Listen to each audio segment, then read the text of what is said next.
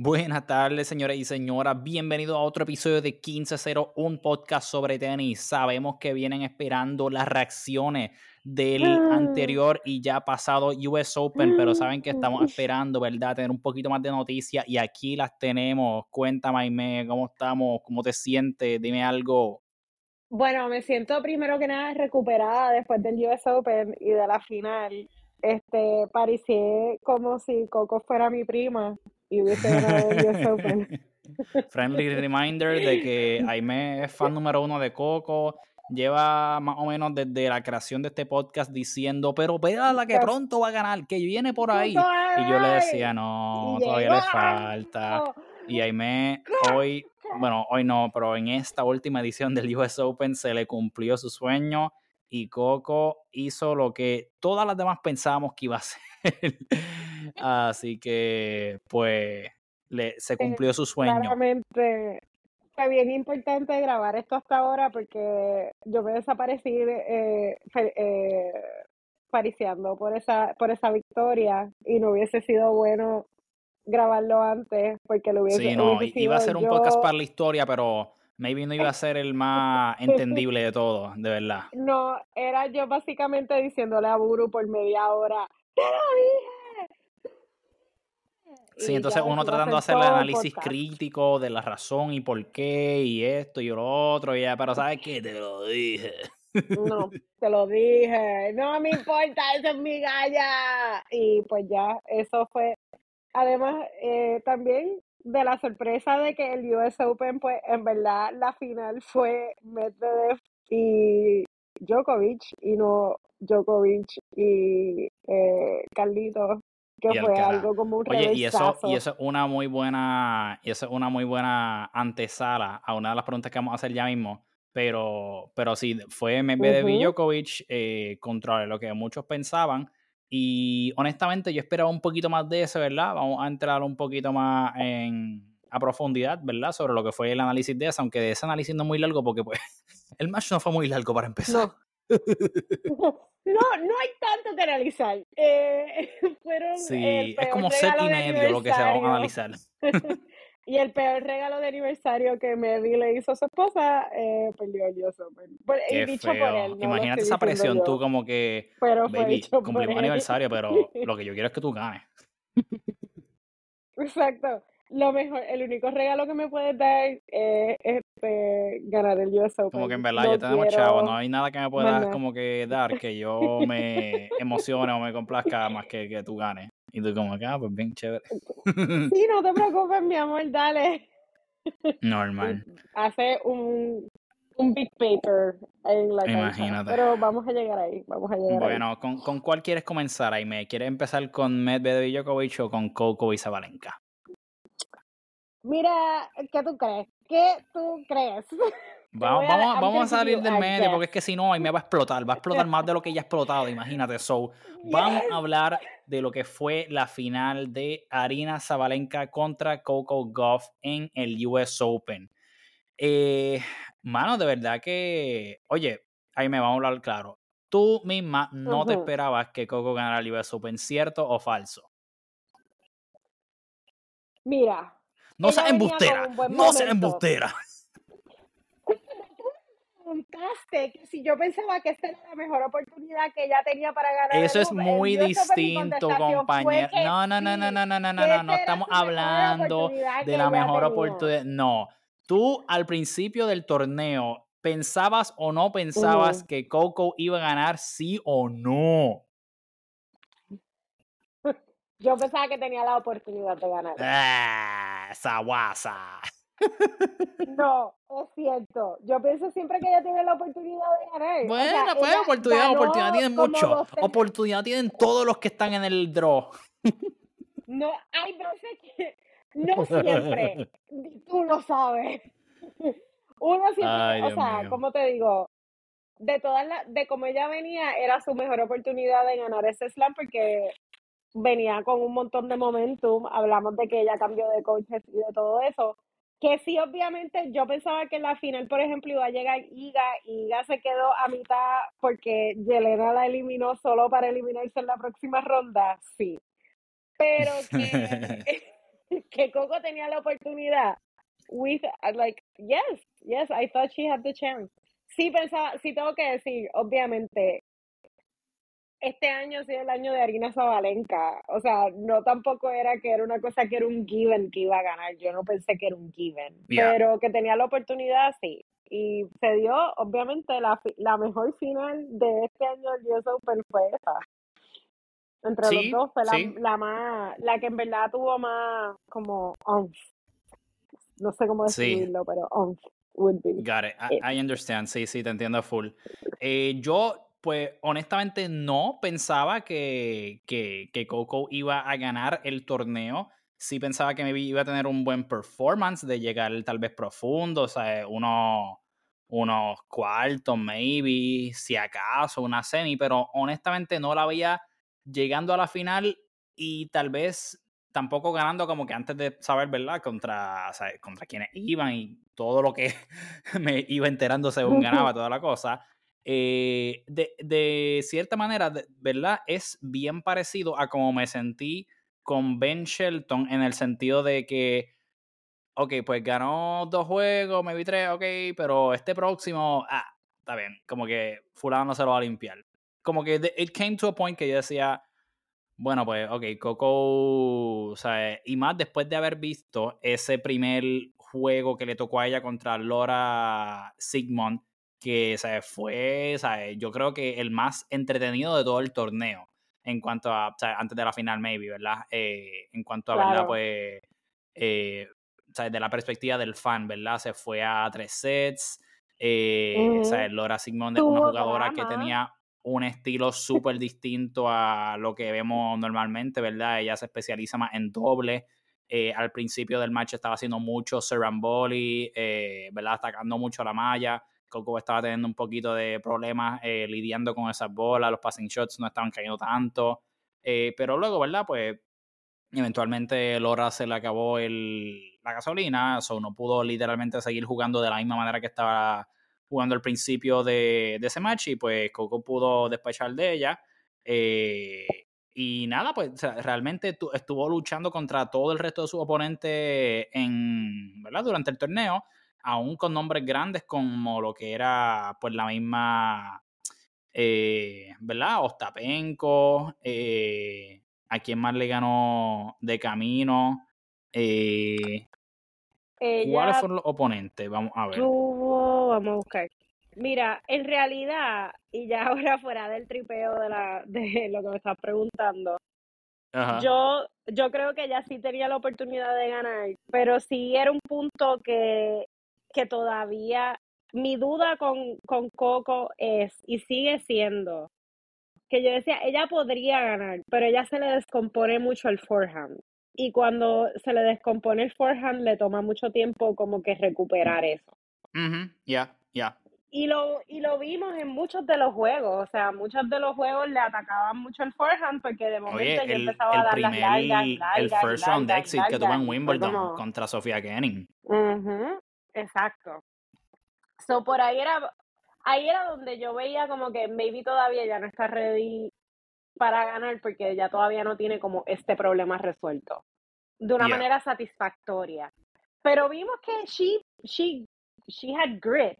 Y sí, yo pues pienso que literalmente es, eh, eh, bien, bien gracioso, mano, porque in a way, o sea, es como que sí y no, pero yo pienso que pareció ver como si, o sea, porque no fue como que un cambio del cielo a la tierra que vimos de, ¿sabes? Como que la Coco de ahora era súper diferente a la Coco que vimos tan reciente como Wimbledon, ¿entiendes? Pero yo pienso que definitivamente el grit, eh, como tú bien mencionas, fue algo que la distinguió en este torneo. Eh, ¿sabes? Primero, ¿sabes? ya conseguí ver a la oponente, vamos a ir rapidito por encima por algunos de los matches. Eh, ¿verdad? El, el, juego contra Laura Sigmund eh, fue eso mismo. O sea, se tuvo que ajustar a, ese estilo de juego, le cogieron el primer set y ya no sabía qué carajo había pasado, toda la cosa. Pudo ajustar. Tuvo un pequeño meltdown, de hecho, en ese mismo juego, en el tercer set, que por poco se lo sacan, estando arriba 5-1, creo que era. Eh, y se empató, a, empató, no, llegó hasta 5-4. Eh, y tuvo, de hecho, set point, creo que Sigma en algún momento, pero pues nada, logró cerrarlo. Luego va contra Mira Andriva, que era otra Teen Sensation. Mira tiene 16, si no me equivoco, pero Coco la pudo despachar eh, un poquito más cómodamente, 6-3, 6-2. Eh, luego va contra Elise Mertens. Mertens había. Ah, eh, tú hiciste un chiste, no me acuerdo, cuando estaba haciendo la cobertura de ese juego, que ese pudiste verlo. Que. ¿Cómo era? Fue como un pon, como que le estaba mertiendo, una mierda así, que se lleva. ah, sí, una. estuvo bien charro, ¿verdad? Pero estuvo tan charro que era gracioso. ese era todo el propósito, era decir eso, que le estaba metiendo o algo así. Era Hecho, le estaba metiendo. Entiendo. Pero, pero nada, vimos que pero se realmente... quedó sin gasolina después. Pero exacto, o sea, realmente le ganó el primer set también 6-3, pero luego, exacto, Coco pudo ajustar. Entonces luego va contra Wozniacki, que estaba volviendo su primer torneo, primer torneo desde que volvió de maternidad, estando fuera, o sea, unos cuantos años y sea, llegó hasta la ronda de 16 y ganó el segundo set, 6-3 también, pero luego pues Coco pudo ajustar y ganó el, el del 0-6-1, donde maybe como que más así dominante de que, que no estaba, nadie podía tocarle si acaso fue contra el juego de Ostapenko, que pensamos que iba a ser al revés, como que ¿sabes? fireworks everywhere y por todos lados, porque Yelena es una big hitter y venía de sacar ahí de cancha metiéndole contra, o sea, le tiró con todo, pero contra Coco, o sea, como que se desapareció, volvió a hacer los 20 mil horrores que hace y perdió 6-0, 6-2. Coco avanzó lo más cómoda. Luego va contra Carolina Muchova, que yo pensé también que iba a ser un reto más grande, considerando que ella fue la finalista del French Open de este año y fue, sea, tuvo una, un performance brutal, en verdad. Y pienso que ha tenido, ¿verdad? Desde ese entonces un buen resurgence a, lo que ha sido, ¿verdad? Las top de, del año, ¿verdad? Eh, pero fue también 6-4-7-5, eh, ¿verdad? Un poquito más apretadito, no tan abierto como en el juego anterior, pero, o sea, dentro de todo, pues no, no hubo mucha, mucha amenaza, ¿verdad? Eh, y luego entonces, ¿verdad? Llegamos a lo que es la final contra Arina Zabalenka, eh, sabíamos, ¿verdad?, que Zabalenka eh, se distingue por ser una de las big hitters, si no la big hitter más grande del circuito ahora mismo. Y, ¿verdad? Pues la, la, clave del, del, juego iba a ser ver cuánto Arina podía entonces eh, seguir con ese estilo sin, ¿verdad? Pues tal vez hacer la cantidad de errores que pueden venir de, de un estilo así, o sea, bien agresivo, bien bajito, buscando los winners, buscando o sea, todos los power shots, toda la cosa. Eh, Poniendo a tu oponente a correr de lado a lado a la cancha, porque ella sí, oye, y cuando empezó ese juego, cuando empezó ese juego, yo de verdad dije, mano, o sea, si sigue así, se la va a llevar, o sea, es fácil. Y como que va a ser un poquito desmotivante haber estado como que, verdad, o sea, peleando y metiéndole con todo hasta llegar a la final y que en la final te ganen así. Y eso honestamente fue el presentimiento que me dio inicial después de ese 6-2. Porque, ¿sabes? Harina estaba, Shooting on all cylinders, de verdad. Pero, ¿verdad? Luego, pues entonces Coco logra nuevamente summon ese grit, ese, ¿sabes? Como que ese joseo de estar defendiendo mucho, estilo otro. Y literalmente, ¿sabes? Pienso que la mejor palabra para describir eso fue, ¿sabes? La defensa de Coco, porque esos últimos dos sets, eh, sí, obviamente, de Coco se fajó y le metió toda la cosa, pero fueron más los errores de Zabalenka que, que, que, los tiros que Coco estaba ahí como que tal vez poniéndole incómoda, ¿sabes? No fueron errores forzados de Zabalenka, ¿entiendes? Fueron más los unforced que, pues, ¿verdad? Sí fueron provocados por la defensa de Coco porque, oye, la verdad es que Zabalenka estaba corriendo la de la balao, pero Coco es, o yo pienso que la chica más atlética y que mejor se defiende y se mueve ahora mismo entre todas las top y pienso que todas, ¿verdad? obviamente hay muchas jugadoras buenas en todo el circuito, pero hay algunas que pues, no conocemos también y que, pues, ¿verdad? esa característica no se no destalla tanto en ella como en esta chica que están en el top, top, top del juego. Y de ella yo pienso que Coco es la mejor y eso fue definitivamente la clave la cual lo ayudó a poder sostener todas las balas que venían de parte de Zabalenka porque te digo, o sea, eran unos tiros que tú decías... Honestamente, aun cuando, aun cuando Coco estaba ganando, Coco no se veía en control del juego. Exacto. Como que fueron bien pocas las veces que tú decías Coco está dictando el punto. Exacto. Coco, bien, exacto, bien pocas veces. yo veía el juego y yo decía, Coco está playing her game. Eh, o sea, ella está dictando el punto, ella está poniendo la pauta y Arina está teniendo como que bregar con la que hay. No fue así. En básicamente todo ese partido, quien dicta el ritmo del partido es Zabalenka. Y los super huge hits que Zabalenka tenía, lo que pasa es que Coco está mucho más, además de que es lo que tú dices, es una de las personas más atléticas ahora mismo en el circuito, ¿verdad? De las mujeres. Ella corre, ella hace todo, pero ella lo que creo que le ha ayudado mucho con esto, eh, tener estos coaches ahora, Brad Gilbert y eso, también es que ajusta mucho mejor. A pesar de que, o sea, a pesar de que no estaba necesariamente dictando los puntos, which she wasn't, probably el 90% del partido lo dictó o más, lo dictó Zabalenka con sus golpes. Pero ella es mucho más táctica ahora.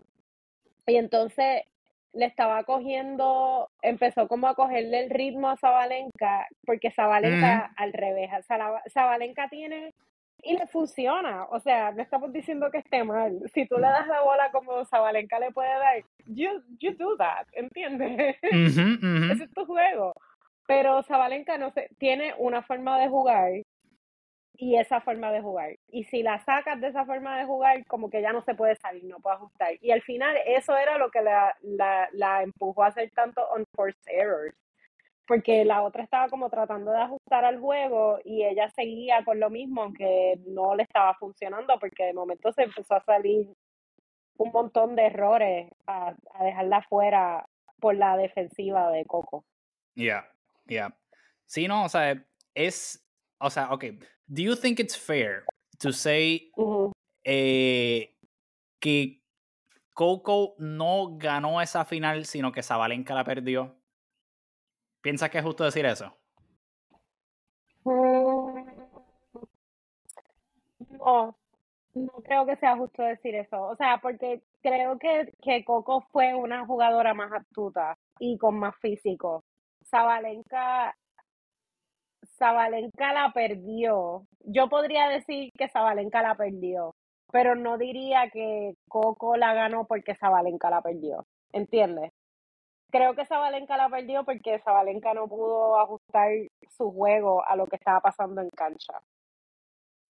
no sé si me explico o me entiendes. Sí, sí, sí, sí. Yo no, yo no, yo no diría que Coco ganó eso porque Zabalenka lo perdió. Sí, no fue como que, no, fue exacto, no fue que todos los tiros que Zabalenka perdió lo hizo porque en el primer tiro la botó para el carajo y toda la cosa, ¿sabes? Realmente, ¿sabes? Fueron provocados y ella tuvo que forzar más precisamente porque pues estaban defendiendo como una jodida pared, ¿sabes? ¿Entiendes? Pero, pero, pero es, te pregunto porque es algo que, ¿sabes? Podría ser un, punto que muchas personas, ¿verdad? Podrían decir como que, oye, ¿sabes? Realmente, eh, como dijimos, Coco no estuvo ahí como que dictando la manera y el pace y toda la cosa, sino que, ¿sabes? Estuvo ofendiendo. Pero, oye, es como muchas veces decimos aquí, a veces ese estilo de juego así, eh, ¿verdad? Por decir pasabola, eh, frustra tanto que uno es el que termina, ¿verdad? Votando el punto y, realmente pues eso es lo que importa al final del día, ¿sabes? Si tú ganaste de la manera que sea, olvídate, pero ganaste, que fue incómodo, que tal vez fue ugly winning, pero, ¿sabes? A win is a win, ¿entiendes? So, claro, eh, claro. Y eso, esa parte, yo creo que la, que la vimos. Coco jugó, yo no me acuerdo si fue contra Mujova que ella estaba ganando como 4-1, una cosa así. Sí, creo que fue el, juego anterior a ese, sí, en la semi. Exacto. Y se desesperó tanto que, que empezó como eso, como a tratar de ser muy reactiva y muy defensiva para terminar, como que para acabar el juego, para acabar el juego. Y lo que hizo fue votar tres games. Y se empató. Y tuvo que salir a ganar 6-4. Cuando y yo creo que ella pudo, maybe ajustar y aprender de esa experiencia, y qué bueno que lo pudo hacer lo suficientemente rápido, a tener paciencia, porque realmente lo que a ella le gana el juego contra Zabalenka de mi punto de vista, además de, pues, obviamente, los ajustes que hizo en cancha, fue, ser, fue ser persistente y consistente en, en estar ahí, en defender, en llegar, en como que no perder ese, ese ritmo, no volverse como muy loca. Entonces sacó de ritmo a, a Zabalenka que, que se frustró y no sabía qué hacer porque todo lo que le estaban mandando se lo contestaban. Ella dijo, ok, literal. sí, sí, sí. Yo voy a pasar pienso que definitivamente pienso que, ¿sabes? Si había un game plan que, ¿verdad? Que ejecutar, ella lo estaba haciendo dentro de los tiros que pues tenía más break que no estaba corriendo por su vida. Definitivamente sí. ya le va a llegar a eso. muchos de los tiros. Eh, sí, no, definitivamente. Y pienso que, ¿sabes? Muchos de los tiros los estaba redirigiendo al forehand de Valenca, que aunque pues sí es el tiro más agresivo que está usando, eh, ¿sabes? es de donde más salieron sus errores, ¿entiendes? Porque pues estaba pushing mucho más y pues pienso que es un riesgo que, pues tal vez calculado, ¿verdad? Porque tiene que, eh, aunque sí es donde más probablemente te va a meter un winner, es donde más probablemente te va a meter el, error también. Así que, o sea, si tú estás apostando a tu defensa versus la ofensa de ella, pues, o sea, le funcionó, ¿entiendes? So, I think it's, eh, it's, it's, the way to go. O sea, lo hizo, lo hizo bastante bien en ese sentido. Así que, o sea, le funcionó esta vez y, se pudo hacerlo lo suficiente durante esos últimos dos sets para poder irse con el título, así que pienso definitivamente que eso la, la eleva. Entonces, eh, ¿verdad? Como habías dicho, ¿verdad? Eh, definitivamente Zabalenka, en mi opinión, ¿verdad? Eh, no sé si la tuya también, entiendo que sí por lo que dijiste, pero yo pienso que Zabalenka es la jugadora del año, o sea, en cuanto a la, a sí, chica. Sí, full, full, full. ¿Piensas entonces que en combinación, ¿verdad? Porque como bien dijiste, el lead up a todo lo que venía pasando antes del US Open, Coco había, le había ido súper bien en el swing de lo que son las canchas duras. Eh, ganó el, en Cincinnati, ¿verdad? Creo que fue. Entonces. Ganó el de eh, Cincy, sí. El de Cincy, exacto. Y, y, ¿verdad? O sea, como que gana el de Cincy, gana entonces el US Open. Eh, ¿Tú piensas que ella va a ser entonces eh, considerada, tal vez no considerado, pero como que va a tener este tipo de año donde la veamos ahí pues mucho más consistente entre lo que son, ¿verdad? La Iga, la Zabalenka, la Rivaquina, eh, la Krejcikova, eh, todas estas chicas que están ahora mismo como que top ten, vamos a verla un poquito más consistente, ¿verdad? Porque antes de eso el año, eh, ¿verdad? Durante, o sea, hasta el momento de Wimbledon parecía ser como que pues algunos highs, pero mayormente regular o lows, ¿entiendes? Y piensas que esto lo va a impulsar a poner, ¿verdad? O sea, vamos a ver esas más actuaciones de donde pensamos que debería estar entonces. Sí, yo creo que sí. Yo creo que ahora es como ella empezó este año, ¿verdad? Como calentando motores de este nuevo, este nuevo coach, de reorganizar sus cosas, tiene, o sea, de, de kind of change her game. Sí, pienso que exacto, fue, fue un, un año para el nuevo approach. Como que vamos a ver cómo nos va con esto, sí. Vamos a ver cómo nos va con esto. Claramente está funcionando. Y yo creo que si encontraron algo que está funcionando, la, eh, la temporada que viene, ahora viene una pata en Asia que yo no sé si ella la vaya a jugar. ¿Verdad? Que viene como una parte en China y eso. Maybe juega. Yo sé que los hombres hay un Masters 1000 en Shanghai, pero no sé si para las mujeres es ese mismo. No sé si las mujeres tengan. Pero Porque maybe como estaba el de Guadalajara, no sé si ese fue el de ella y ya, antes de los Tour Finals, no, sé honestamente. Exacto, y ella no jugó. Este, ya lo que vamos a poner que lo próximo importante que viene es el, el Australian. Australian también es, es hardcore este le tienen tiempo si no ahora mismo si ahora mismo no se no entra aún no entra a otros torneos va a seguir practicando y eso yo creo que la vamos a ver mucho más consistente porque la o sea la confianza que ella tenía en la cancha en el US Open era una cosa como de otro mundo. It was a different person. Yo la vi en el 2019 cuando ella tenía como 16 años y jugó contra Naomi Osaka la vez que yo la vi y era una jugadora completamente distinta, o sea, eh, además de tener 16 años, ¿verdad? Pues estaba todavía como encontrándose un juego, eso mismo, no era muy consistente, pero... ¿Cómo tú te vas a, atreves a decir que alguien con 16 todavía está encontrándose tan tarde? ¿Qué les pasa? Todavía, jamás, están súper tarde, deberían estar todos definidos. Pero yo creo que esto que ella está haciendo le está funcionando y yo espero un súper buen año de Coco Yo espero que ella esté eh, shining, como estaba diciendo, entre las entre la IGA, la Rivaquina y todas estas Shine Bright Like a Diamond, esa es la que hay el año que viene de Coco Entiendo, entiendo.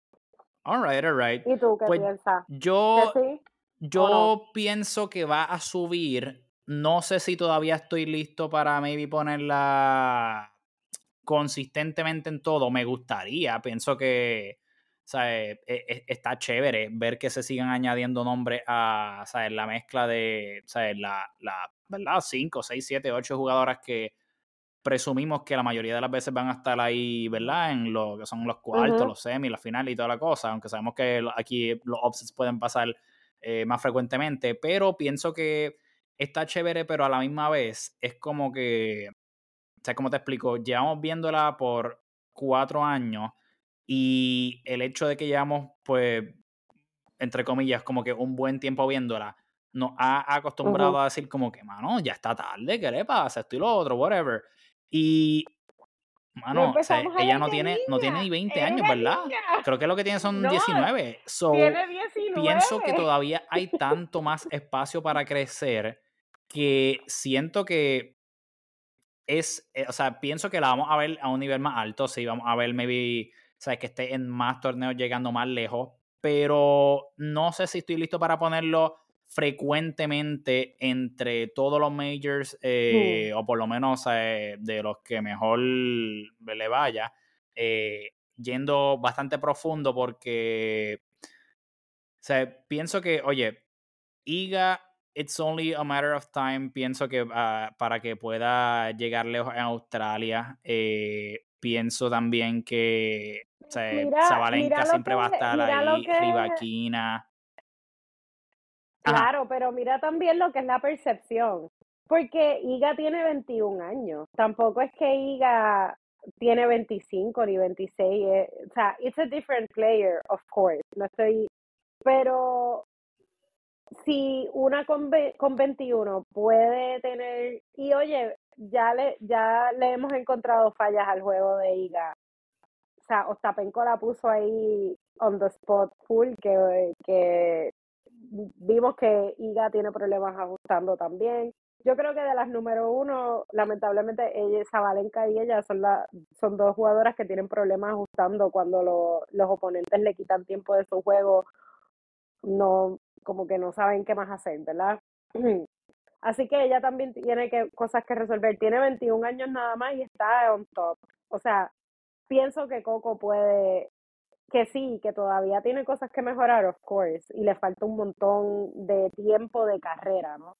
Pero al nivel, si ella sigue mejorando el nivel que está, yo pienso que el año que viene puede estar en eso. Porque es lo que, o sea, Zabalenka tiene 25, Iga tiene 21, yo no sé cuántos años tiene Rivaquina. Pero hay muchos que son súper jóvenes. tiene Rivaquina? Vamos a ver. Elena Rivaquina. Sí, no, o sea, te entiendo full. Me refiero más bien a este año específico. Como que I don't see maybe the jump yet. Eh, mira, Rivaquina tiene 24. ¿Entiendes? Eh, y, de Iga lo menciono, ¿verdad? Porque lo, lo digo más porque pues del, el background ya, o sea, ya, ya, vamos viendo a ella ya año y medio dominando y no, no creo que haya nadie que dude que Iga lo pueda hacer, ¿entiendes? No, no, por eh, eso digo que son dos jugadoras diferentes. Sí, porque sí, obviamente sí, Iga es como, fue como un medio alcaraz de momento en el, en el lado de las Sí, no, o sea, y, y, lo digo más bien por, por el hecho de que, o sea, precisamente estas otras jugadoras que, que menciono, como la Zabalenka, la Iga, la Rivaquina, la Jabor, eh, la misma Krejikova, eh, estas otras jugadoras ya tienen como que un background, ¿entiendes? De haberlas visto varios años mínimo llegando a múltiples finales, pienso que maybe la, la menos decorada en cuanto a en cuanto a lo que accomplishments y eso ha sido Ons, eh, que ha tenido como que mucho heartbreak últimamente. pero aún así ha llegado a varias finales y tiene también, ella yo pienso que mi es la jugadora más eh, distinctive de todo el grupo por el hecho de que tiene la mayor cantidad de variedad en su juego. Eh, pero ella está, yo pienso que, mano, ella, ella sí necesita un, reset, ella necesita que este año ya acabe. Eh, yo no sé cómo, yo pienso en verdad que ella en la, en la Finals va a estar ahí más bien como que pues por, por chillar goma, como dicen, porque en Guadalajara de verdad se vio igual de cansada que se vio para el US Open. O sea, ella ha tenido un año bien heavy y pienso que la final de Wimbledon todavía le está cargando encima eh, ese baggage, ya sea emocional, ya sea físico, ya sea lo que sea, pero pienso que she needs o sea, oye, todo el mundo a esta etapa del año está chavadito y sus cosas, pero eh, mentalmente pienso que Ons todavía está cargando con eso y necesita su tiempo de vamos a reset y toda la cosa para poder volver, ¿entiendes? Pero, pero sí, o sea, quiero ver cómo va a estar la cosa, pero o yo ahora mismo me pregunta, hoy, o sea, 24 de septiembre, pienso que vamos a verla más frecuentemente, pero no estoy listo para ponerla ahí todavía al igual con el resto del grupo, ¿entiendes? So that, that's just me. Bueno, pues veremos qué pasa. Veremos. Y, usaremos el clip si me equivoco y si la pego, pues también. Pues también. Pero nada, vamos entonces con eso. Estoy con el año que viene. O sea, con lo que ya te ready. en general, en general ya estoy ready. Quiero que Maravilloso. Vamos, vamos entonces a eso, a transicionar a lo que fue entonces la final de mm. los chicos Novak Djokovic contra Daniel Medvedev. Em, el camino, oye, el camino de Djokovic hacia lo que fue, eh, ¿verdad? La final del US Open comenzó bastante, ¿verdad? Pues normal, no, no hubo así mucho, mucho estrago. El único juego donde vimos como que así, eh, ¿verdad? Alguna señal de tal vez algún offset fue en la tercera ronda contra su compatriota Laszlo Yere. Eh, Laszlo jugó, ¿verdad? Tal vez el mejor tenis que había jugado en su, en su carrera, eh, ganando sus primeros dos sets, 6-4, 6-4. Y luego, ¿verdad? Pues se sintió como que lo inevitable iba a pasar, ¿verdad? Que Djokovic viene y gana el tercer set comodísimo, 6-1. Luego gana el próximo 6-1 también. Y pues termina, pues, ¿verdad? El tercero bastante anticlimático, 6-3, ¿verdad? Eh, o sea, logró ganarle un poquito de games más, pero realmente no pudo jamás y nunca replicar el mismo nivel de, de que estaba jugando en ese. Pero honestamente, yo tengo que decir que yo siento en eso, en ese eh, no, tercero y cuarto, en ese tercer y cuarto set, ese primer game, si no me equivoco, empezó Laszlo sirviendo, o Djokovic, creo que fue Laszlo, en uno de esos dos por lo menos empezó Laszlo sirviendo, y fue de esos games que tú dices como que, mano, se ha tardado tanto que quien gane este game tiene todo el momentum el resto del set, y en efecto, o sea, pienso que definitivamente si Laszlo hubiese ganado ese primero hold of service, eh, tenía mucho más oportunidad de hacerlo por lo menos apretado el set, de poner la presión de que, oye, No, no se está quitando, pero desafortunadamente los perdió esas oportunidades que tuvo y pienso que luego de eso no, no había break de pensar que tenía oportunidad de meter la presión y dejarlo como que hasta el final, ¿sabes? Mientras más se queda apretado el set, hasta el final más presión hay de que oye, ¿sabes? tengo que aguantar este servicio porque no está cediendo nada. Pero cuando lo rompió desde el principio, ¿sabes? ya pues, había más, un poquito de confianza y podía soltarse un poquito más Djokovic en ese caso. Así que, pues, ¿verdad? Ahí pudo lograr eso. Ese fue el juego que yo fui ese, a esa noche. Y en verdad, yo dije, no puedo creer que Dios me esté haciendo el regalo de dejarme estar aquí la noche que eliminen a Djokovic. You thought. Tú tenías la esperanza. Pero no pasó. Pero sí, eso, o sea, nosotros vimos varios juegos en este US Open en el que yo lo vi con Zverev y, ay Dios mío, Dimitrov. Ajá, sí. El Yere y Dimitrov sabían que se estaban enfrentando a dos jugadores que venían, o sea, uno es Djokovic, que da, y el otro, que es Zverev, que venían con un buen momentum, o sea, Zverev hizo un buen comeback, o sea, su año de comeback no estuvo mal. Yeah. So, ellos son dos jugadores que sacaron los cartuchos esos primeros dos sets, pero se explotaron en los primeros dos sets. Entonces, fueron juegos para mí medio paralelos porque hay un punto de inflexión, que es lo que tú dices, es ese momento en el juego de Yere, de Yere y, y Djokovic fue ese servicio que fue súper largo. Y en el de en el de Zverev y Dimitrov fue el segundo el segundo tiebreaker. Got it. A la que eso, cuando Dimitrov perdió ese y Jere perdió ese, se fue todo. las sí, como que ya tú tenías el feeling como que desinfló, como que... Mm. Sí, y era, y eran unos, y eran unos desinfles reales, o sea, como que el, era como si, si se hubiesen llevado yo creo que yo puse en parte de mis chistes malos del US Open, era que este que Jere se tenía que tomar el Magic Soft de Space ah, lo vi, lo vi. porque se lo habían, se lo habían quitado. O sea, era como que como si el tipo le hubiesen robado la energía. Y fue un, jugador completamente distinto al que vimos en los primeros dos sets. Sí, sí, sí, sí. Cuando yo vi que el tercer set lo ganó Djokovic, fue ya como que, ok, ya nos podemos ir. Ya yo sé cómo se va a acabar, son las una de la mañana, eh, hay que coger los fucking trenes para volver, vámonos. Carajo. Eh, sí, pero eso es interesante, porque ¿por qué tú piensas que, que, podría, que, se, que es así, como que ellos salen con todo, pero se quedan a mitad de camino? Mano, es que yo pienso que it's not maybe ni tanto about them, es about Djokovic, ese cabrón, mano, porque tiene, tiene un resiliency tan y tan grande que... Y es que, oye, es difícil, somos nosotros que jugamos dos sets acá, ¿sabes? Y es difícil a veces hacer los juegos, y estos cabrones tienen que estar jugando tres sets, ¿sabes? Oye, porque hemos visto que Djokovic es un poquito, un poquito, no es ni mucho, pero un poquito más vulnerable en formatos de ganar dos sets, eh, ¿sabes? Porque Zverev logró hacerlo en la Olimpiada en el calendar year que pensábamos que era invencible. O sea, una cosa ridícula, ¿verdad?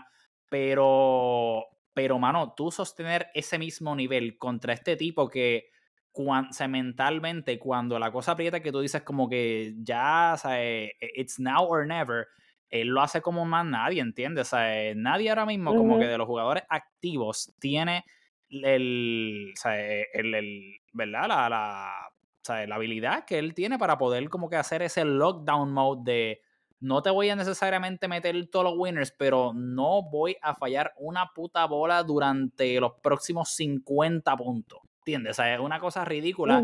Y oye, eventualmente es difícil tú mantener, tú poder estar, o sea, poder estar jugando, o sea, un 115%, pero tú poder mantener eso durante tres sets, me vino corridos, pero de cinco sets que tú juegues, poder hacerlo durante tres sets, que es lo que necesitas para ganarle, es un task sumamente envidiable, que es la razón por la cual hemos querido ver el, ¿verdad? Un rematch en todos los torneos que estén ellos en diferentes brackets entre Alcaraz y Djokovic, porque Alcaraz es la única persona que hemos visto que tiene la habilidad de poder retarlo y pegarle y sacarlo fuera de, ¿verdad? Lo que es esa estabilidad en, ¿verdad? Pues dentro de mucho, mucho tiempo. La última vez que hemos visto que alguien se le ha ganado así eh, en, ¿verdad? En el stage más grande ha sido Nadal, ¿verdad? Pero pues obviamente Nadal entre sus lesiones y cuánta cosa y toda la cosa,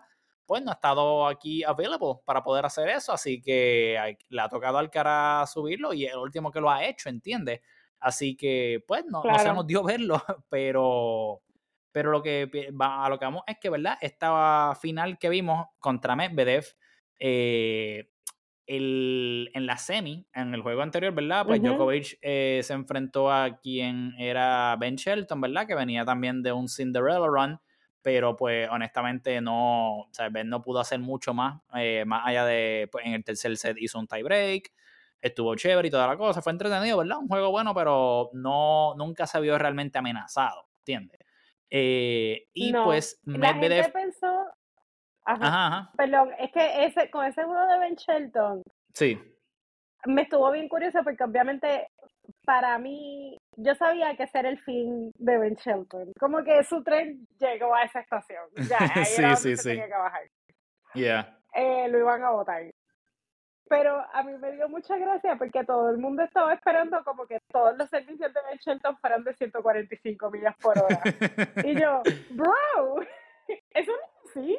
Sí, de nuevo, como que pues ponla ahí, meterle una bala y ya. Sí, ellos pensaban que solamente porque él sirviera 145 millas por hora, todos los, todos, todos, todos, todos su, todo su servicio le iba a ganar a Djokovic. En todo caso, lo que iba a hacer era poder hold his serve, que lo perdió muchas veces, ¿verdad? Este, Y lo hablamos aquí cuando hablamos de, en la previa del juego, que sabíamos que él iba a perder, pero que pues Ben Shelton, una de las cosas es que tira a matar los dos servicios, como que el de asegurar, bla, bla, bla. Eso lo hablamos.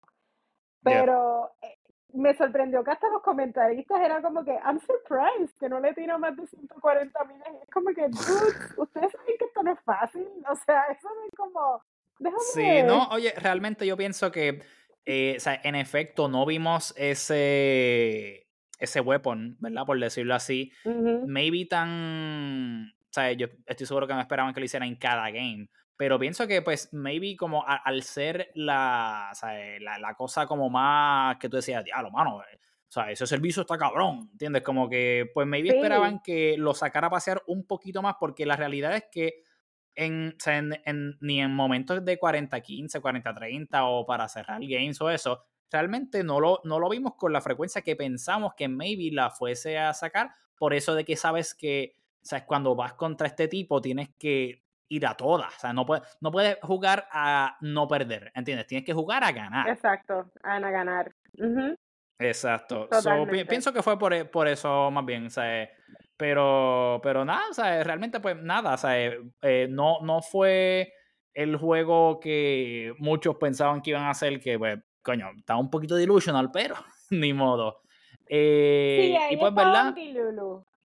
Sí, Ese sí. juego iba a ser un juego que iba a ser de un máster llevando a, a la escuela a su a un chamaquito que todavía tiene mucho que aprender. O sea, Ni modo. It was, so, it was what I thought was going to happen hasta cierto punto. Pensé yo también que me iba a sacar más a pasear su Big Weapon de servicio, pero después de que lo vi con tantos chupones en el brazo, yo dije, este, o sea, él no, claramente el, el nivel le está afectando un poco y no lo va, y no lo, no lo va a poder hacer tanto. Anyways, siguiendo. Sí. Nada, eh, eh, era para, pues, ¿verdad? Del otro lado, pues, ¿verdad? Sabemos que Medvedev venía de, ¿verdad? De ganarle al Caraz, eh, pero, mano, o sea, honestamente, que lo estábamos hablando fuera del aire, el juego que Medvedev hizo contra Alcaraz, él mismo dijo, o sea, para yo tener un break de ganar a Djokovic, tengo que jugar como que igual o mejor que contra Alcaraz. Y, mano, o sea, el juego que tuvo Medvedev contra Alcaraz fue, o sea, de otro mundo. No había o sea, ese cabrón no fallaba un cabrón servicio. Cuando las metía eran, ¿sabes? unas balas también, ¿sabes? Unreturnable, ¿sabes? Estaba locked in, locked in, locked in, ¿sabes? Jugó, él dijo que tenía que coger con 10 de 10 y jugó 11 de 10, de verdad, ¿sabes? No había nadie que le pudiera ganar ese día a Medvedev, nadie. O sea, y por eso mismo él dijo, si yo juego ese mismo nivel, contra Djokovic tengo oportunidad y una buena oportunidad, ¿entiendes? Pero, de nuevo, replicar el mismo nivel, o sea, durante, let alone como que un match, o sea, durante todo un torneo, o sea, para tú ganar un major tienes que ganar siete juegos corridos. Y tú poder, ¿verdad? Pues hay una combinación entre que tu oponente juegue mal y tú juegues bueno y, o sea, y así, así, va y toda la cosa, pero sabes que en una final contra Djokovic no va a pasear, ¿sabes? Jamás y nunca. Nunca va a ganar porque él haya jugado malo todo el juego. O sea, a menos que sea una ocasión mega excepcional, que no ha pasado prácticamente nunca. Pero, pero, mano. Pero así, así no. Pero realmente, ¿verdad? Pues, what it comes down to es que en el primer set, Djokovic realmente lo ganó bastante cómodo. Medvedev no estaba, eh, ¿verdad? Pues en posición muy, de, de, poder hacer mucho daño, ¿verdad? Eh, cuando se trata entonces del segundo, ahí es donde maybe vemos un poquito más de vida en Medvedev, se veía más, pues, ¿verdad? Como que vamos a aguantarlo, vamos como que aquí es donde realmente, eh, eh, ¿verdad? Por decirlo así, empieza el juego. Y, y, la cosa es que, pues, ¿verdad? Realmente, pues, sí fue el set donde empezó y en otra, ¿verdad? De, por otra forma de verlo, también fue donde terminó. Eh, lo lleva hasta tiebreak. Medvedev tiene un set point eh, y luego, pues, ¿verdad? está la famosa jugada que él mismo dice que, ¿verdad? Tiene un poquito de regret, pero pues, obviamente, luego de todas las cosas, pues cualquiera dice, pues, mm. ah, pues hubiese hecho la otra cosa. Pero tuvo un set point donde Djokovic le hizo, creo que fue un second serve o un rally ball eh, Djokovic estaba en la malla y Medvedev la tuvo para tirar down the line o cross court.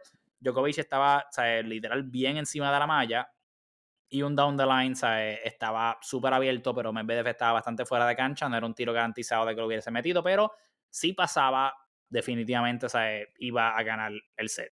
No, no hay question about that. Pero estas son split second decisions. De, tomó la decisión del cross court y pues él estaba ahí, nada, pues lo, lo, lo, pudo puro away con un boli. Y nada, luego de los otros puntos, pues, a historia larga corta, pues lo pudo ganar, eh, ¿verdad? Ese es Djokovic. Pero, eh, eh, again, es como el desinfle de como que, mano, ¿sabes? Todo lo que invertí en este cabrón set y lo perdí, estoy ya dos sets abajo. en el tercer set, realmente, como que Djokovic estaba un poquito desbalanceado, un poquito sloppy. Eh, perdió, o sea, creo que hubo tres break of surf corridos, como que Medvedev perdió su servicio, después yo perdió su servicio, Medvedev volvió a perder su servicio, y luego de eso, pues, sea, Djokovic held y pues lo demás se fue a la puta. Eso se jodió ahí. Pero realmente sí, o sea, ese set fue lo que lo definió y, o sea, as a match, como que el, el, el match completo no estuvo eh, jamás y nunca al mismo nivel que Medvedev contra el Cara. Y pues, o sea, realmente no. lo culpo, era difícil poder recrear eso, pero te daba ese feeling, por lo menos, de que iba a ser un. O sea, yo esperaba mínimo, por lo menos, un four-setter y dos tiebreaks si acaso. Eh, y pensaba que había oportunidad buena de que se fuera a cinco, ¿verdad? Eh, porque, pues, ¿verdad?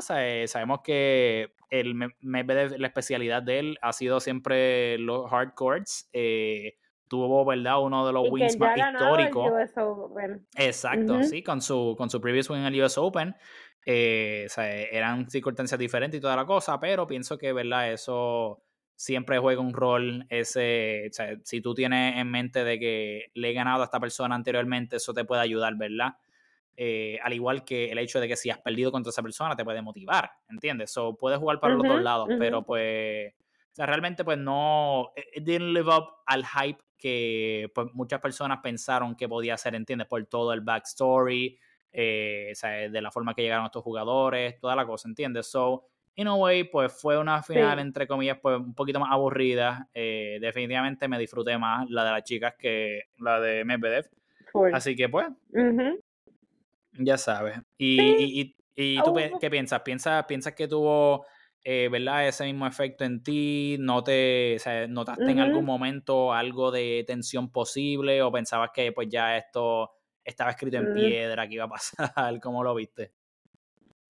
Mira, ya después de que había Medvedev ese primer set, yo dije, ay. All my hopes and dreams. Entonces era como que después vi el tiebreak y ese punto del que hablaste. O sea, y eso tiene que ser obviamente como el momento más frustrante del mundo cuando tú tomas la decisión y justo. Pues yo estoy segura que cuando él le dio la bola, él, dije, él dijo la cagué. ¿Tú piensas que en ese preciso momento dijo, fuck? fuck. la debía haber tirado down the line. Porque me ha pasado, me ha pasado que justo después que le la bola, eso Maldita no sea. eso está mal. Este, así que yo pienso que él le pasa igual. Quiero pensar que él le pasa igual. Este, y cuando vi ese primer set, yo dije, no, esto no va para ningún lado. Y efectivamente, se acabó en tres. Fue un juego como, o sea, hubo juegos tan emocionantes y tan buenos. Y no hablando, y sin incluir el lado de las mujeres, simplemente el juego de, del lado del, del draw de los hombres. Juegos tan buenos, tan buenos y tan como que más emocionante. Aún sí, como que para, para tú decir como que, diablo, mano, la final para esto. Exacto. Y yo, creo, hubiese visto otra vez el juego de Ben Shelton y Piafo. Eso estuvo más divertido. Eso estuvo bien cabrón. Exacto, that was an excellent game. Como que sí, sí, everybody got what they wanted. Para ver esto. O Te sea, entiendo. fue un poco, fue una final que fue como un poco anticlimática. Porque ya entonces sabíamos que era lo que iba a pasar. Sacaron los jackets blancos que estábamos hablando fuera del aire, que eran los jackets de Wimbledon, que los guardaron porque eran todos jackets blancos. Sí. me parece que era que todos estaban súper ready para el premio 24. Literal, mano. Y la cosa es que todo el equipo de él lo tenía. Eran como 15 personas que lo tenían ahí. Totalmente ellos estaban ready para esa victoria en Wimbledon y no se les dio y tuvieron que reciclar los jackets. Ni modo, pues, pero pues. Fue como que, ok, cool Djokovic y tu camisa de, con Kobe Bryant, con el número 24. Y yo Ay. Era como que, que Pero bueno, eh, como que sí, con eso, con eso concluyó entonces lo que fue el, el Grand Slam Season. Y, y, ¿verdad? Ya lo que queda es pues la gira asiática, ¿verdad? Como bien mencionaste, y pues, ¿verdad? Eh, cuando ya toque ahora en octubre, si no me equivoco, son los ATP y WTA Finals, donde van los primeros 10, ¿verdad? De cada ranking, o sea, los primeros 10 de, del ATP y del WTA, juegan un round robin entre ellos y pues ahí se van eliminando y toda la cosa, avanzando hasta que pues llega el final y toda la cosa. Y con eso, o sea, ese es como que el last major event de, del año, ¿verdad? Además de pues, los otros torneos eh, de 1000 que hay y toda la cosa, pero pues ese maybe es como que el momento culminante como tal. Eh, aunque pues, ¿verdad? Siempre hay torneos chiquitos por ahí que pues, otra gente juega, es, es bien raro, es bien eh, funny, ¿verdad? Porque siempre dicen que el tenis nunca para. Literalmente, cuando termina un torneo en algún lado del mundo, hay algún torneito chiquito que Fulano se metió a jugar porque no pudo jugar lo otro y toda la cosa. So, es como un circuito que nunca se detiene. So, so Pero pues, otro que está corriendo en este momento, eh, luego de ya haber pasado, ¿verdad? El, el US Open, que tan reciente como hoy fue que ganó eh, Team World, es el famoso, ¿verdad? Labor Cup este, el torneo eh, fundado en parte por lo que fue Royal Federer, ¿verdad? Y, mano, usualmente, ¿verdad? O sea, en, sus primeras ediciones, el Labor Cup lo que lleva son como, como ¿cuántas? Como cinco o seis ediciones, creo que es. o sea, no, no, es un torneo que lleva mucho, mucho, muchos años, ¿entiendes? O sea, lleva menos de 10 años, ¿verdad? pero nada, la cosa es que o sea, por lo general, casi todos los jugadores, ¿verdad? Eh, se compone de lo que son Team Europe y Team World. O sea, los jugadores europeos y los del resto del mundo. Y en su momento, ¿verdad? Como pues Federer y Nadal y otros jugadores como, ¿verdad? A veces Murray, a veces Djokovic, eran parte de Team Europe. Realmente, o sea, tú veías el roster de Team Europe y tú decías, diablo, esto está como montadito. y Team World tenía unos cuantos, ¿verdad? Sí, como que y Team World tenía sus jugadores, ¿verdad? Algunos top 10 y toda la cosa, pero no era, o sea, el nivel de calibre no era lo mismo, pero era, era fun verlo. Pero este año, mano, como que, sea, eh, entre, pues, obviamente, sea, eh, lo que fueron, sea, lesiones y, pues, ¿verdad? Eh, el schedule, ¿verdad? que está un poquito matador y de cómo fue toda la cosa. Y retirement. Sí, entre retiro, sí, ¿no? Entre muchas cosas, pues provocó que, que pues no, no pudiese ser eh, un Team Europe muy montado, pero mano, o sea, la barría que le han dado es como que unexpected, o sea, coño, de que podían ganar, o sea, podían ganar Team World, ok, pero no era para que Team Europe hiciera dos trapos de puntos. Corillo, o sea, Team Europe ganó de todos los juegos que se jugaron un solo juego. Un solo match, mano. El único que sacó la cara fue Casper Roth. ¿Y sabes por qué? Porque era el único integrante de los últimos equipos donde jugó Federer. Yo sé que por eso fue, porque él venía con la fuerza del maestro para decir, yo tengo que hacer algo aquí porque estos cabrones no me están dando la mano, así que déjame yo enseñarles cómo se hace, porque de verdad los demás papelonearon. O sea, literal. Eh, eh, Taylor Fritz, o sea, les voy a decir poco a poco, o sea, rapidito quiénes ganaron y quiénes danos, los resultados, porque es que fueron tan pocos juegos. cuéntanos, cuéntanos. Exacto, puedo darle los resultados. Eh, primer día, Ben Shelton le gana a, a, ¿cuál es? a Fields. Fields. Arthur Fields. Él era un alternate que estuvo de replacement porque eh, no me acuerdo cuál otro jugador se, se hizo withdraw. So, ajá, él, no era ni, ni de los que iba a empezar, pero ajá. Este, Ben Shelton gana eh, un, un tiebreaker 7-4 y el otro 6-1. Eh, Fernando eh, Cerúndulo le gana a Davidovich Fokina 6-3, 7-5. Auger Aliesim le gana a Gael Monfils 6-4, 6-3. Ahí hay otro chisme que vamos a hablar ahorita, pero, pero sí, sigue, sigue. Sí. el, doble eh, eh, Tiafoe con Tommy Paul le ganan a Rublev y a Arthur Fields 6-3. Eh, el segundo set lo gana Rublev y, y Fields 6-4, pero el tercero lo ganan, que es un tiebreaker, un super tie 16 eh, Tiafoe y Tommy Paul. Día 2. Fritz le gana a Rublev 6-2 y 7-3 en un tiebreaker. Casper Roth le gana a Tommy Paul. Es la única vez que gana Team Europe en todo el torneo. Les recordamos. Un tiebreaker 7, este 8-6 y, el, y, 6-2. En el momento que sacaron los primeros puntos y dijimos, estamos ahí, estamos, we're on the board. Estamos en competencia. Pero después de esos Hurkas pierde contra Tiafo. 7-5, 6-3. Y el doubles match de ese día fueron Hurkas y Monfils, este, que pierden contra Auger Aliasim y Ben Shelton 7-5-6-4. Y el tercer día se jugaron nada más que un solo juego porque ya no había forma de que ganara Team Europe y le gana, ganan eh, Ben Shelton y Tiafo, le ganan a Hurkas y a Rublev eh, en dos tiebreakers, eh, 7-4 y 7-5. Mano, eh, oye, y yo pienso, esto es un conspiracy theory, pero yo pienso que si te das cuenta, en ese equipo de Team World hay muchos americanos. Y yo pienso que ellos dijeron, malita sea, estamos mordidos porque no ganamos el Davis Cup y no avanzamos lejos, así que vamos a coger estos cabrones en el labor y vamos a partir la madre. O sea, todo el Team World es básicamente Estados Unidos. Literalmente. La mayoría. Está. es canadiense y dolo que es eh, argentino. está fuerte, está fuerte. Pero, oye, pero y es para que veas, o sea, realmente, o sea, eh, ahí hay muchos americanos como que stepping up y, o sea, no, no son batatas, ¿entiendes? O sea, están metiéndole, pero no. Pero fue, fue bien funny, como que el hecho de que literal Team World fuera casi Team USA.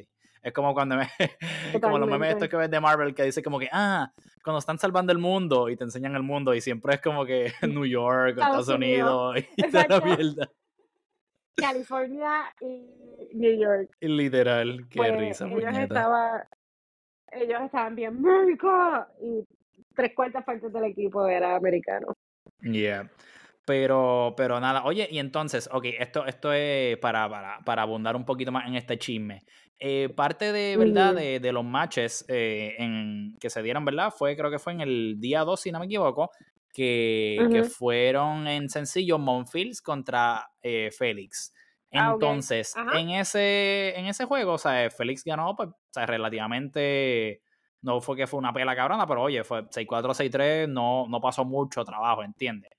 Entonces, en ese juego, eh, en una, oye, ¿sabes? Ok, en el, propósito del Labor Cup, ¿qué es el Labor Cup? El Labor Cup es un, eh, un torneo entre equipos, ¿verdad? Team Europa y Worldy, pero al final del día es, e, es una exhibition, o sea, esto no te cuenta, o sea, aunque sí, pues lo, las estadísticas de como que los head to heads y los wins y losses te lo ponen en el récord, no cuenta para, ¿sabes? Como que torneo. No tiene puntos para tu ranking. Sí, exacto, entiendes. Como que tú ganar todos los juegos del Labor Cup no te va a hacer subir a número top 10 o número 1 o lo que sea, ¿entiendes? Como que entre todo, pues es una oportunidad para tú poder eh, ¿sabes? hacer bonding y poder tener esta experiencia contra lo que son los Legends of the Game, porque ¿sabes? como sabemos, ¿verdad? Pues esto era un propósito para tener las jóvenes estrellas para poder, ¿verdad? Estar en un mismo equipo con estas leyendas como lo que son John McEnroe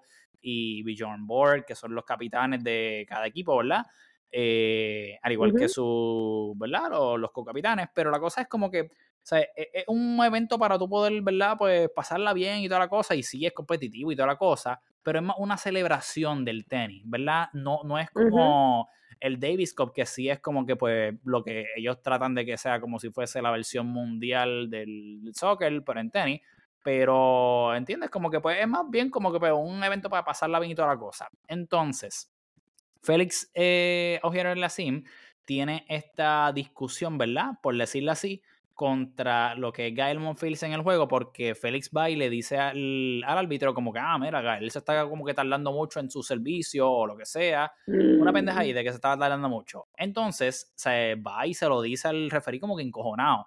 Y Monfils viene y como que ve esto y dice, mano, pero ¿qué carajo le pasa a este nenito? ¿Qué carajo está quejándose? A mí me dijeron que cuando yo, ¿sabes? Que, que viniera para acá, que esto era relax, que esto era para pasarla bien y toda la cosa. Y tú sabes que a Monfils le gusta entretener y toda la cosa, ¿sabes? Él, él es un showman y toda la cosa. So, en cada oportunidad que él tenga, él va a poder querer como interactuar con el público y hacer, ¿verdad? Su, sus tiros trambólicos y toda la cosa. Pues, hermano, es parte de su personalidad, pero se metió a tal punto de que era una riña como que, o sea, literal, estaban encojonados el uno con el otro. Pero tú oh piensas que este tipo de eventos, los que son como que exhibitions, se deben tomar así como que bien en serio de que, oye, tú estás ahí para ganar y, ok, ¿sabes? Sí, pasar bien y todo eso, pero cuando es juego, es, ganar al juego. O piensas que, ¿sabes? Félix se lo tomó como que demasiado en serio y estaba haciendo un show por nada y que ¿sabes? tenía que bajarle. ¿Cómo ves esa dinámica? ¿Cómo piensas que debería verse played out? ¿O cómo debería verse, ¿verdad? Para estos otros futuros torneos. Yo creo que, o sea, que esto debe ser como un punto medio. Te explico, como alguien que como tú fuimos a un torneo de exhibición, a un juego de exhibición recientemente, este local. ¿Qué pasó en Puerto Rico. Este, no puede ser tan exhibición que se vuelva algo que yo digo, prefiero ir a ver la G-Cup a. Hay más acción. Te entiendo, te entiendo, ajá. Este, tiene que ser, yo creo que estuvo de más de Félix, como que por eso mismo es un juego que es un poco más relax, entonces, si le estamos bajando el notch al tema de los juegos, pues vamos también a ser más relax con los servicios y la interacción con el público. O sea, la gente que está ahí no está yendo al US Open. Ellos están claros que ellos están viendo como que... Sí, para ver las estrellas, ¿entiendes? Es para ver las estrellas, no, no tienes ese nivel de competitividad, esto no es para puntos ni nada de eso. Yo lo que creo es que no se debe volver un circo, o sea, al final del día tú estás ahí para ver un juego de tenis. O sea, que, que, que los jugadores den al menos la mitad de su, de su fuerza, ¿verdad? La mitad al menos de su de lo que harían en un, en un torneo regular. Pero estarse quejando porque esa, este, este se está tratando para sacar, es como, eso para mí, eso está de más en este tipo de juego. That's just like, have fun with it juega bien, pero have fun. Eso es lo que yo Sí, pienso definitivamente que, o sea, ok, hay que, yo pienso que un poquito eh, importante la parte del background de, pues, en, en, contexto, qué era lo que estaba, o sea, ok. O sea, ok, Monfils, oye, él, él, no está ya en sus veintipico, ella ya está literalmente ¿sabe? en sus últimos años de carrera, ¿sabe? los últimos momentos que le queden, esto y lo otro, y él siempre va a vacilar y todo. Oye, hasta cuando está jugando torneos serios, ¿sabes? se tira sus tiros así, flamboyante y toda la cosa. Él, él, es, él, es él está en otro mood, ¿entiendes? Entonces, en la cancha. acuérdate también que Félix ha tenido un año, ¿sabes? Horrible, horrible, horrible de olvido de que, ¿sabes? Si tú quieres, si tuviese un botón de delete, él le daría delete a 2023, ¿sabes? Ya. Él, cuando tú lo comparas con el año pasado, eh, que logró, ¿sabes? Tener una, varias appearances chéveres, que creo que llegó como hasta cuarto o semi del French, no sé si fue el pasado o el antepasado, pero, mano, cuando tuvo como que, ¿sabes? una racha de buenos torneos, ¿entiendes? Como que él venía ya con high hopes de como que, oye, me fue bien este año, o sea, vamos a build upon it para seguir. Acuérdate que entiendo, ¿verdad? Si no me equivoco, que él todavía sigue con Tío Tony y toda la cosa, esto y lo otro. Y no se ha materializado nada de progreso, o sea, en cuanto a lo que han sido resultados en cancha, ¿entiendes? So, él viene con este baggage de frustración interna, yo estoy seguro, como que tan y tan grande, porque literalmente en, creo que si buscar el récord de cómo le fue en los slams, fue como que exit round 1, round 2, round 1, round 3, o sea, una cosa así, o sea, pésimo, pésimo, pésimo.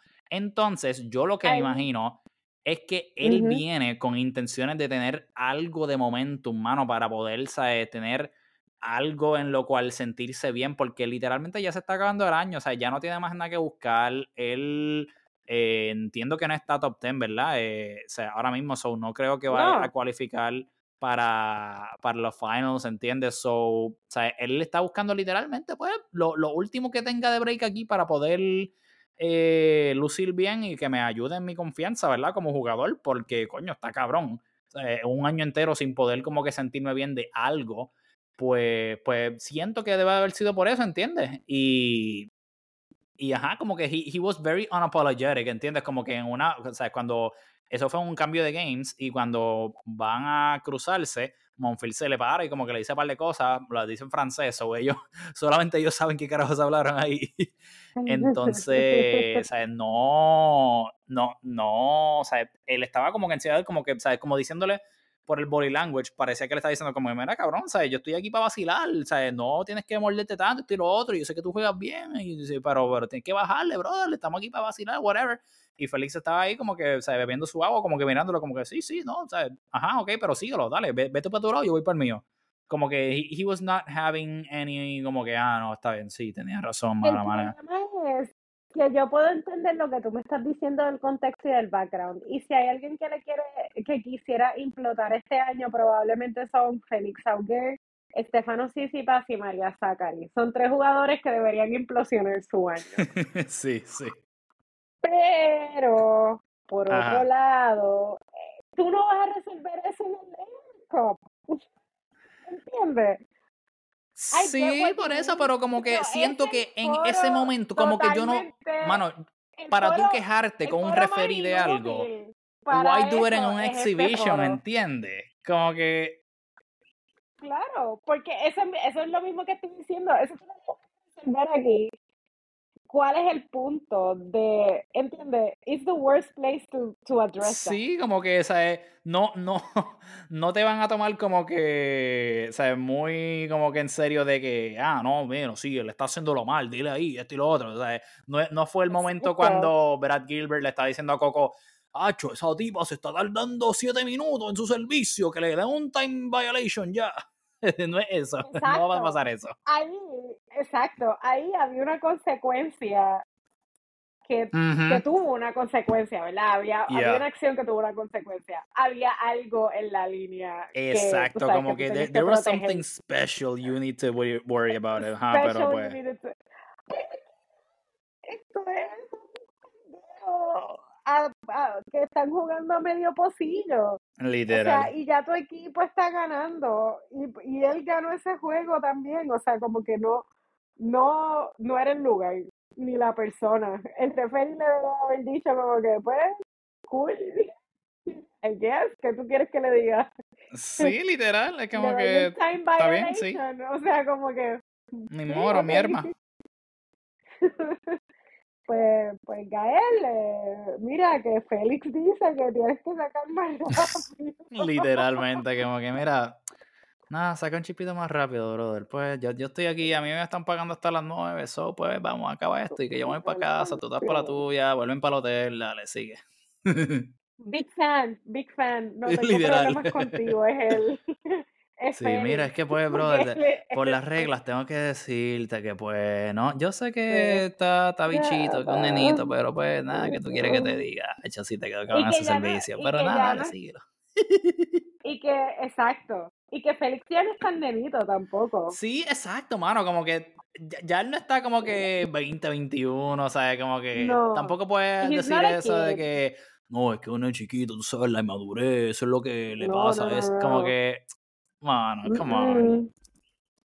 Él está hace ya un par de años en el tour, he's a pro, y, es y se conocen, mano, ¿entiendes? Como que no es como que pues hay alguna gente que yo me imagino que me puede estar salty con Ben Shelton porque pues el rookie, su primer año en el tour, ya está roncando, esto y lo otro, whatever. Que pienso que igual están haciendo un show, pero esa parte pues, es un poquito más understandable, ¿entiendes? Pero Félix ya tiene 23, no es que es un adulto de 30, pero tiempo en el tour y tiempo, ¿sabes? Among the top players, ya él lleva, ¿sabes? Coño, you, you know how it works, ¿entiendes?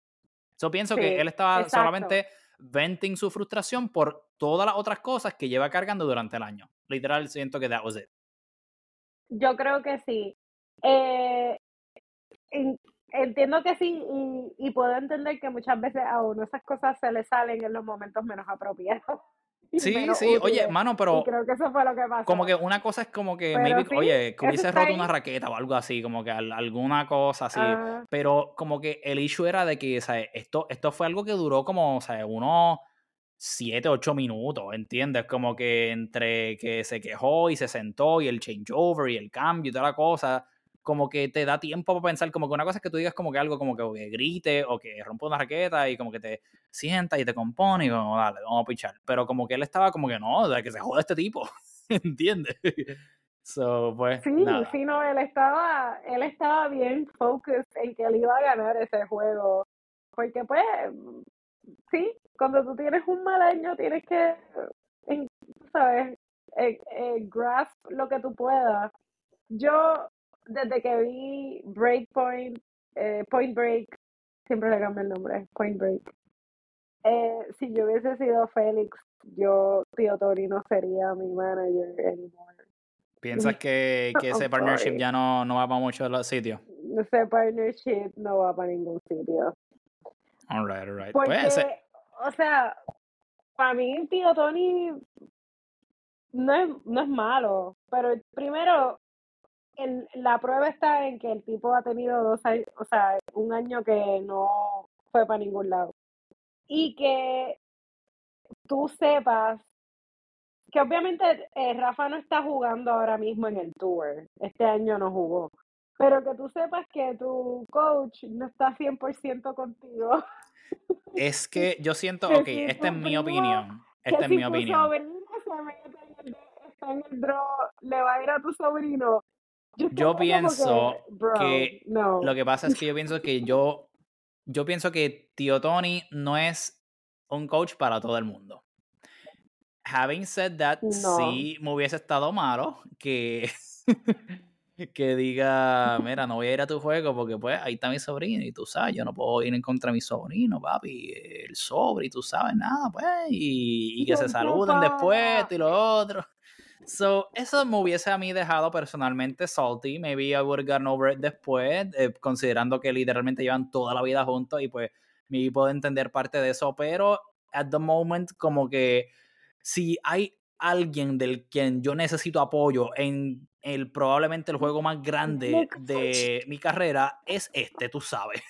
Así que hubiese estado cabrón. Pero having said that, sí pienso que el estilo eh, bajo el cual o coachea a Tony no es para todos y no va a funcionar para todos. Eh, no sé si eso sea lo que esté pasando con Félix.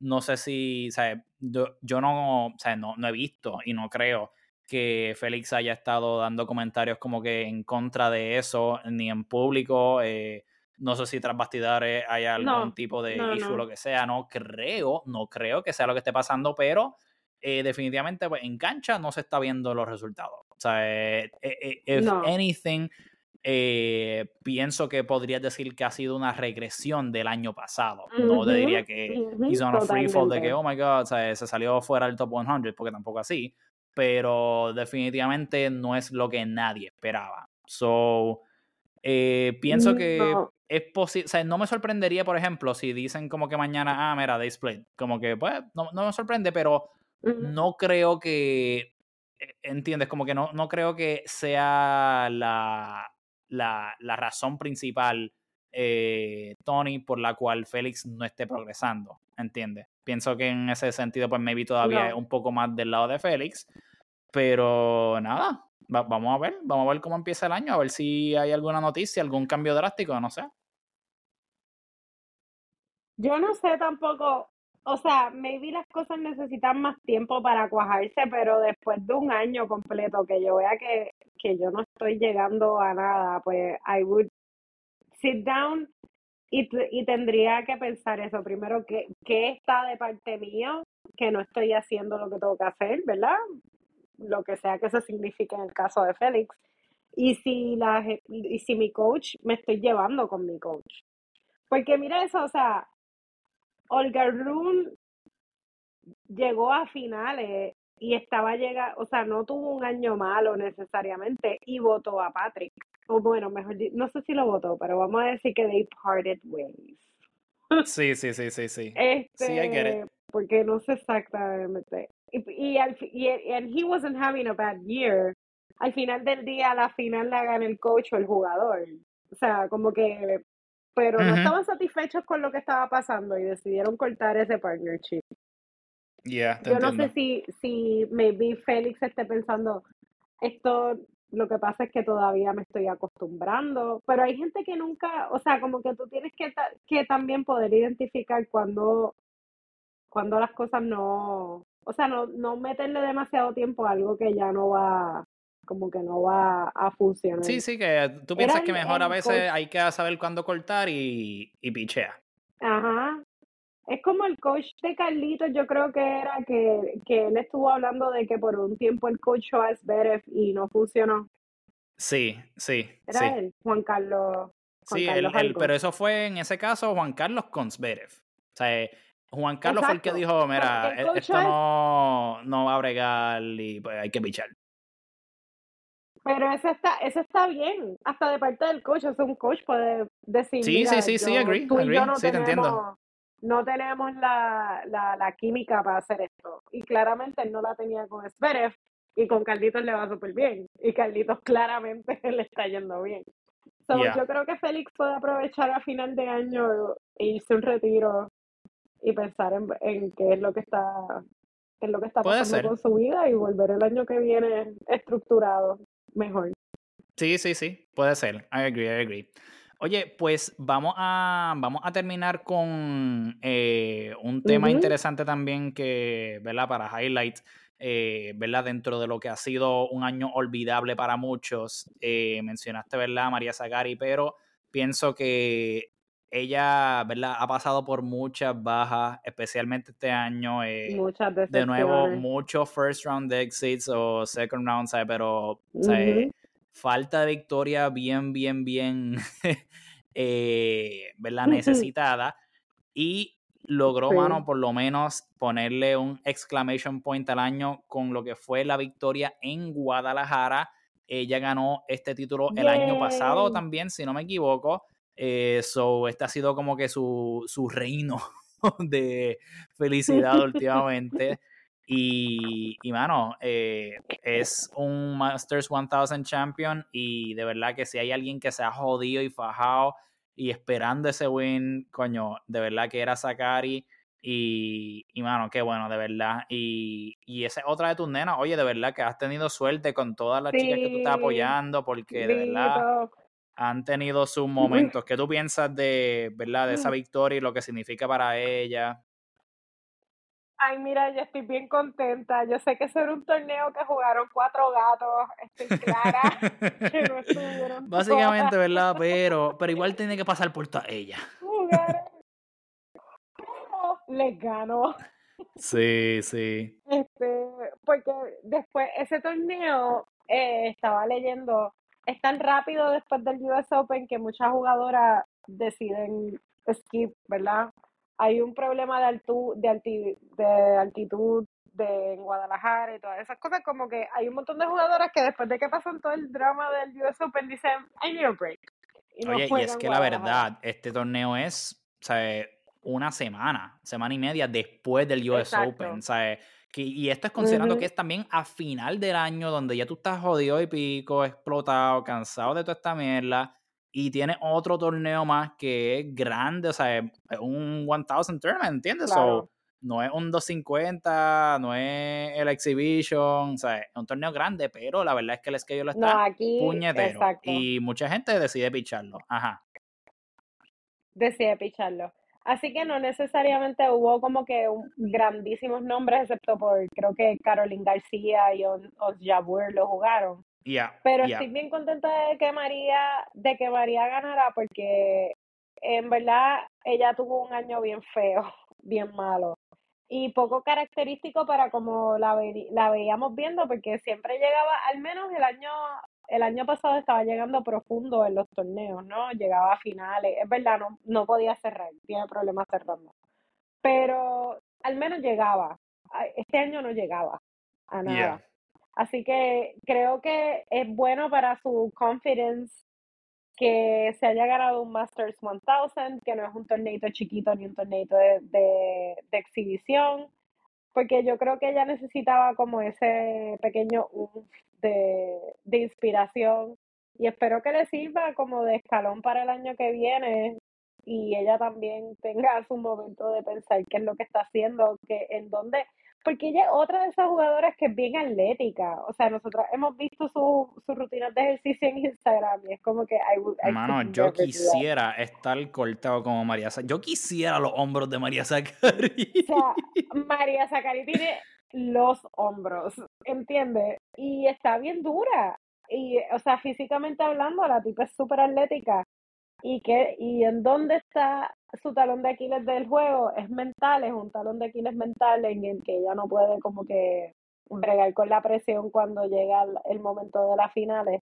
Y lo que hablamos hace un tiempo de que, o que también es poco flexible al, al momento exacto de, de, de, cuando pues, aprieta la cosa, de cambiar un game plan, estilo otro, que algo parecido y que estaban discutiendo de hecho con, con la misma Zabalenka de que cuando, oye, cuando ocurre en estos momentos, ajá, ¿cuál es el plan B?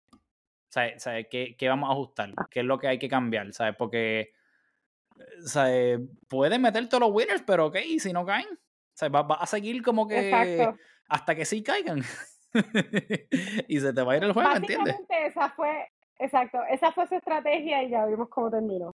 Sí, sí, sí. it works until it doesn't. Así que it works until it doesn't. So yo estoy contenta por sacar y porque a mí ya siempre me ha gustado, me gustan los underdogs, that's my life. Sí, sí. Estoy feliz, estoy feliz por ella. Y creo que, que pues nada, era bueno que, que cierre el año así. Yo no, como sabemos, no sé exactamente cuáles serían los próximos torneos de la WTA, pero I think she needs a, she needs a break from this year. O sea, como que necesita hacer un game plan nuevo trabajar su flexibilidad y hacer un game plan nuevo. Y tú, cuéntame, ¿qué piensas? Yo pienso que es, eh, ¿cómo te explico? Eh, es como que de esta jugadora que... Como... Ok, ok. No es porque iba a decir que me vi como que es de estas jugadoras que me había sufrido para o sea, por el desarrollo de las demás, pero mano, es que no es ni eso, porque es, ella, ¿entiendes? Como que siento que she has gotten herself in her own way como que tan frecuentemente que es frustrante, porque una cosa es como que tú decir, mano, pues estoy perdiendo con esta gente que yo sé que juega bien, porque yo pienso que, coño, ¿sabes? Sí, cuando tú eres, y más si eres profesional, como que there's no way to entre comillas, ¿verdad? Eh, find comfort, encontrar comodidad en que, pues, pierde o finales o contra la gente top o esto y lo otro, porque debe ser también frustrante, pero pienso que es más frustrante todavía saber que es, gracias a veces a ti, por decirlo así, como que, que lo estás ocasionando tú o que tú no logras salir de ese hump y coño, que te pase pues o sea, unas cuantas veces, pues, ok, oye, y no es que tiene que ganar todo, porque todo el mundo sabe que, o cuando tú eres un deportista profesional, la gran mayoría de las veces estás perdiendo porque no eres un alien como estos otros tres cabrones que decidieron nacer un día y ser aliens y ganar el 90% de todas las cosas que juegan. Pero como la mayoría de los jugadores no son así, eh, pero ella está como que entre ese punto de que no es una batata, pero no es top todavía, ¿entiendes? Y como que tiene un montón de atributos, como dijimos, como que especialmente físicos, que tú pensarías como que, mano, ¿y por qué entonces esto no es lo que le ayuda a sacar a pasear y a sacar esos juegos? Eh, como una, por ejemplo, o sea, por usar un ejemplo, no es específicamente este mismo estilo de juego, pero alguien que sabemos, ¿quién tú piensas que alguien que sabemos que como que, mano, o sea, si tiene que joderse eh, los cinco juegos como que 7-6, 7-5, aunque esté explotada, muerta de cansada, lo va a hacer. Una brasileña que hemos estado hablando de ella, que también la tienes en tu lista de todas las nenas que quieres ver ganar. Este es mi... Vea. Vea, o sea, porque tú no piensas que eso sería algo que esperaríamos ver de Sakari. Como que algo. Totalmente. Right? Totalmente. Exacto. Sí. So, vea, se mete ahí, así tenga que, o sea, así ella termine sin espalda y sin rodilla. Literal, exacto. Que no estamos diciendo que queremos que eso pase, ¿verdad? Porque idealmente... Exacto, no es eso. Para nada, pero... Pero, ajá, ¿entiendes? Como que siento que... Ahí. Es, es, medio, o sea, es, es, bien, bien frustrante saber como que the person getting in your way de tu propio desarrollo eres tú. Y el hecho de ver de que por fin, como que durante el año, por lo menos, o sea, pudiste lograr esto, debe ser como que bien relief, como que, o sea, siento que eso es una buena palabra, mano, como que relief, o sea, ya estás como que exhalaste, como que, diablo, mano, como que por fin, de verdad, sea, si yo fuera ella, de verdad, yo le daría shutdown al season ahora mismo. Como que, mira, para el carajo todo lo demás. Yo no haría yo voy a descansar, nada. Yo no haría más nada. Todo lo demás. Practico, whatever, lo que tenga que hacer, pero no quiero, o sea, porque es un poquito, o sea, a menos que con este win pueda estar en el mindset de que, mano, o sea, ok, pues, whatever happens el resto de estos últimos dos meses, I'm gonna be fine with it, ¿entiendes? Porque logré encontrar ese chispito de felicidad, este accomplishment dentro de todo lo que me ha salido mal y puedo validar de que o sea, el trabajo que estoy poniendo está being worth something, ¿entiendes? So, o sea, en ese sentido, pues, coño, siento que tiene que haber sido un win o monstruoso más mentalmente que nada para ella. Pero yo me iría con el win, ¿entiendes? Yo sería de esas personas que hace como que, ah, ya gané, me voy a quitar lo que queda claro, oye, o sea, no quitarme pero yo vuelvo en enero con Indian Wells y esos torneos más chiquitos de principio de año antes del Australian y check it.